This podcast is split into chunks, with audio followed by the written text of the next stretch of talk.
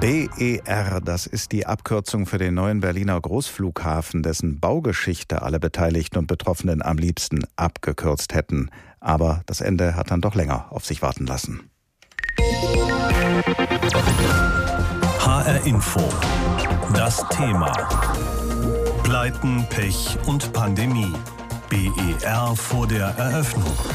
Schon vor neun Jahren sollte dieser Flughafen eigentlich eröffnet werden, aber aus den unterschiedlichsten Gründen ist der Eröffnungstermin ein ums andere Mal verschoben worden. Und parallel dazu ist sein Bau immer teurer geworden, der Bau dieses Flughafens. Zu Beginn waren etwa zwei Milliarden Euro Baukosten veranschlagt worden. Inzwischen ist man bei der drei- bis vierfachen Summe angelangt. Der Bau des Flughafens BER wurde dadurch zum Sinnbild außer Kontrolle geratener Großprojekte und in den Augen vieler sogar zu einer Lachnummer. Aber gegen Ende trat dann doch noch der Schluss ein und der Flughafen soll nun tatsächlich morgen eröffnet werden. Aus diesem Anlass habe ich vor der Sendung mit Dieter Faulenbach da Costa gesprochen. Er hat jahrzehntelange Erfahrung als Flughafenplaner und hat sich in den vergangenen Jahren immer wieder sehr kritisch zum Bauprojekt BER geäußert. Herr Faulenbach, gab es in Ihren Augen einen grundlegenden Fehler, auf den letztlich alles, was dann schiefgelaufen ist, zurückgeht? Also wenn Sie es auf einen grundlegenden Fehler kaprizieren wollen, dann war es 1996 die falsche Standardentscheidung, die dazu führte, dass der Flughafen dann zu klein dimensioniert wurde und keine Zukunftsfähigkeit besitzt. Warum haben sich denn die politisch Verantwortlichen damals für diesen Standort entschieden? Äh, ja, das war relativ einfach. Der Bundesverkehrsminister war im Aufsichtsrat von Fraport und vom Flughafen München und beide Flughäfen haben dafür gesorgt, dass sie keinen Konkurrenten bekommen. Der vorgesehene Standort in Sperrenberg hätte bedeutet, dass das deutsche Drehkreuz von Lufthansa in Sperrenberg entwickelt worden wäre, also in Berlin. Und Frankfurt und München wären Provinzflughäfen geworden. Den Bau des Berliner Flughafens haben die Anteilseigner, also die Länder Berlin und Brandenburg und der Bund, nicht in die Hand eines einzigen Generalunternehmens gelegt. Ist das rückblickend betrachtet auch eine Fehlentscheidung gewesen? Sollte ja am Anfang privatisiert werden, der gesamte Flughafenbau und Betrieb des Flughafens. Das ist an bestimmten, ich sag mal, Disharmonien zwischen Investoren und den Anteilseignern gescheitert. Und dann der nächste Versuch war ja das Passagierterminal durch einen Generalunternehmer bauen zu lassen. Und da war die Ausgangslage relativ klar. Vier Angebote, die abgegeben wurden, lagen bei 1,1 Milliarden. Und die Flughafengesellschaft, also auch der Planer, haben dem Aufsichtsrat gesagt, wir bauen das Terminal für 620 Millionen.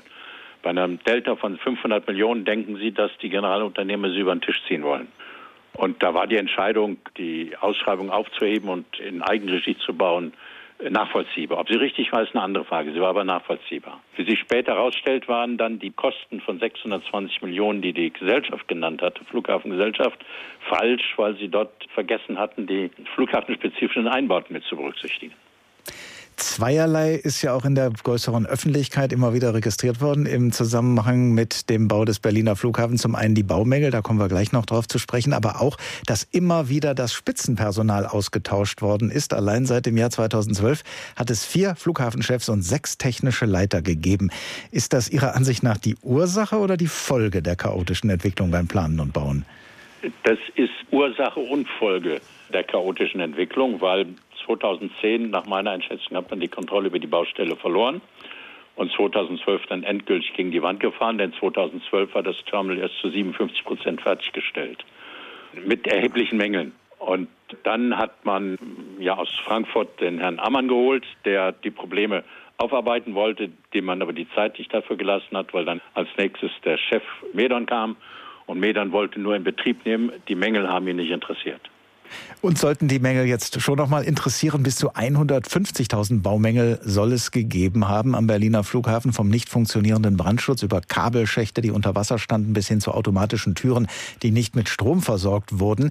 Wie konnte es denn zu so eklatanten Baumängeln kommen? Man könnte ja fast annehmen, dass da Laien am Werk gewesen sind. Möglicherweise waren es auch Laien, die am Werk gewesen sind. Nein, äh, mal ganz im Ernst gesagt, das Problem, dass die Flughafengesellschaft 2007 nach der Aufhebung der Ausschreibung für den Generalunternehmer festgestellt hat, die Baugenehmigung, die wir haben von 2007, ist mit vielen Mängeln behaftet. Das Terminal ist zu klein, es konnte schon die Nachfrage des Jahres 2006 nicht bedienen und sollte erst 2011, 12 in Betrieb gehen. Also es war deutlich zu klein.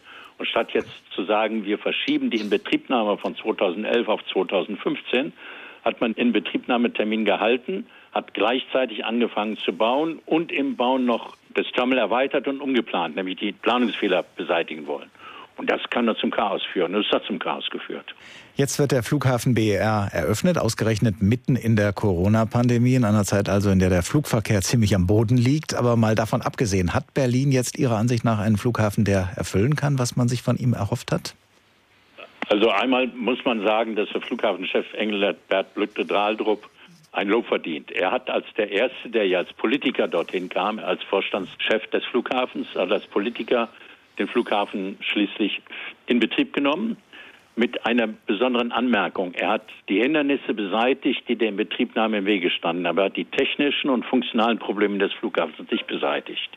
Deshalb ist der Flughafen auch nicht zukunftsorientiert. Und das, was an Planung vorliegt, um den Flughafen auszubauen, verspricht auch keine Besserung gegenüber dem, was man bisher hatte. Und vor allen Dingen, es ist kein Flughafen, der im internationalen, interkontinentalen Verkehr teilnehmen könnte, sondern es wird ein Regionalflughafen bleiben. Das heißt also, das hat sich alles gar nicht gelohnt aus Ihrer Sicht? Ja, es ist zu viel falsch gemacht worden und man hat auch nicht zielstrebig die Fehler beseitigt, sondern man hat nur noch Wert darauf gelegt, den Flughafen überhaupt in Betrieb zu nehmen. Die Fehlerbeseitigung war nicht mehr das Thema. Spätestens seit 2014, 2015 wollte man den Flughafen in Betrieb nehmen, egal wie. Und das hat Lütke Dahldorf jetzt geschafft, ohne, wie ich gesagt habe, die Mängel zu beseitigen. Aber das ist das Resultat. Und jetzt hätte er Zeit, durch Corona kann er ja am Samstag die Passagiere, die dort abgefertigt werden, alle persönlich begrüßen. Wäre jetzt an der Zeit, in den nächsten zwei, drei Jahren eine vernünftige Planung für die Zukunftsfähigkeit des Flughafens aufzusetzen, statt sich an alten, überholten und falschen Planungen zu orientieren.